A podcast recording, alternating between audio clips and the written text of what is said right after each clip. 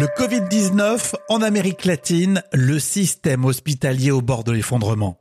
Moi, c'est Rémi Berthelon et vous venez de lancer Au lever du soleil sur les assistants vocaux et en podcast. On partage des infos un peu trop mis de côté. Bonjour à tous.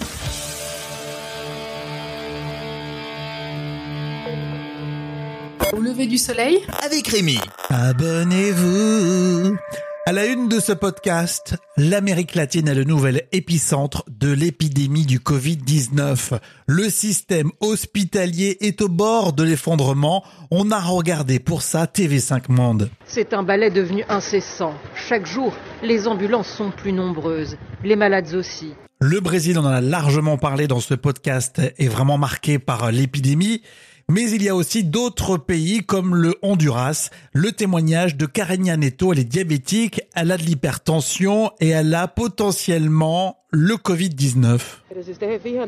Ils nous ont pratiquement laissés dans la rue, au soleil. Ils nous laissent comme des misérables. Je pense que les médecins travaillent avec rien ici. Ils apportent leur propre tenue. Nous sommes des êtres humains et nous avons des droits. Mais au Honduras, personne n'a de droits. Et comme bien souvent, il faut à tout prix relancer l'économie. Comme ailleurs en Amérique latine, l'activité reprend alors que l'épidémie de coronavirus n'a pas encore atteint son pic. Le principal hôpital de Tegucigalpa, la capitale, n'a pas les moyens de faire face à la situation.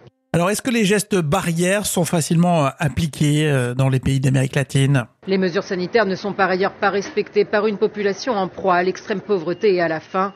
Le Honduras comptabilise officiellement plus de 7000 cas dont près de 300 décès. Alors on l'a clairement compris, euh, du côté de l'Amérique latine, ça va pas fort. Euh, ce sujet en replay, en intégrale sur euh, TV5 Monde. On peut aller plus loin aussi, s'intéresser aux trafiquants, les trafiquants qui se révèlent de gestionnaires de crise avisés. C'est ce que nous dit le journal Le Monde du 12 juin. Malgré le ralentissement de l'activité, les difficultés de transport, de l'approvisionnement, eh bien, les cartels exploitent de nouveaux circuits et débouchés. Et puis du côté de Cuba, comment ça va? Eh ben, pas si mal. Pas un seul décès depuis 15 jours. Les écoles confirment. Cuba, c'est une exception dans une Amérique latine complètement décimée.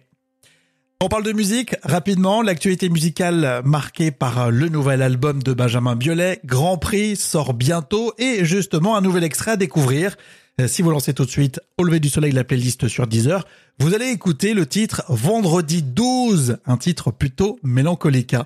N'oubliez pas, nous sommes sur les enceintes connectées. Au cas Google, quelles sont les dernières infos au lever du soleil? Et Alexa active au lever du soleil podcast. Pensez à nous mettre dans vos routines pour lancer votre journée. Et puis dans l'épisode précédent, on parlait de autant on emporte le vent. Raciste ou pas raciste? On vous souhaite une belle journée.